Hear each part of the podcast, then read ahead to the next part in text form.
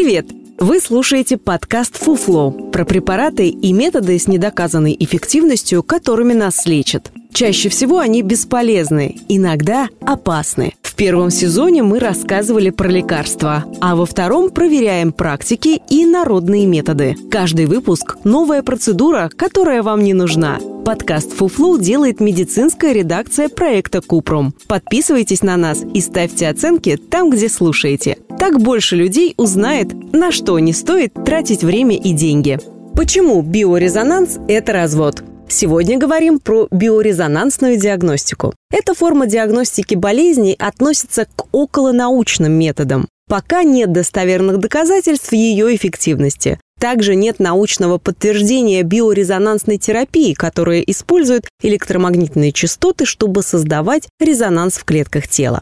Если верить теории биорезонанса, люди излучают электромагнитные волны. И якобы если человек заболевает, то колебания пораженного организма меняются, и их можно измерить биорезонансным устройством. Маркетологи утверждают, что такой аппарат может считывать длины и частоты волн энергии, которые исходят от клеток внутри тела, и эта информация помогает в диагностике болезней. Некоторые врачи применяют результаты биорезонансной диагностики в лечении. При этом они используют те же электромагнитные колебания, чтобы создать резонанс в клетках тела. На орган воздействуют электродами, которые вырабатывают электромагнитное излучение. А аппарат якобы посылает пациенту измененные волны, для облегчения болезни. Согласно теории, пораженные ткани в ответ начинают колебаться на нормальной частоте, и человек выздоравливает. По результатам двойного слепого рандомизированного исследования биорезонанс оказался неэффективным при диагностике аллергии. Исследование, которое проводили на детях с атопическим дерматитом, также показало, что биорезонанс – неэффективная форма лечения. Биорезонансная диагностика и лечение не входят в международные рекомендации.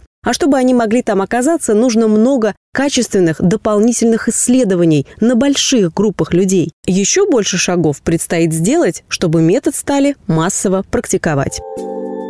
Это был подкаст «Фуфлоу», в котором мы рассказываем о препаратах и методах лечения с недоказанной эффективностью. Ставьте звездочки, комментарии и делитесь подкастом с друзьями и близкими. Все мифы о здоровье мы собираем в подкасте Купром, а в проекте «Без шапки» говорим о медицине с лучшими врачами и учеными. Ссылки есть в описании.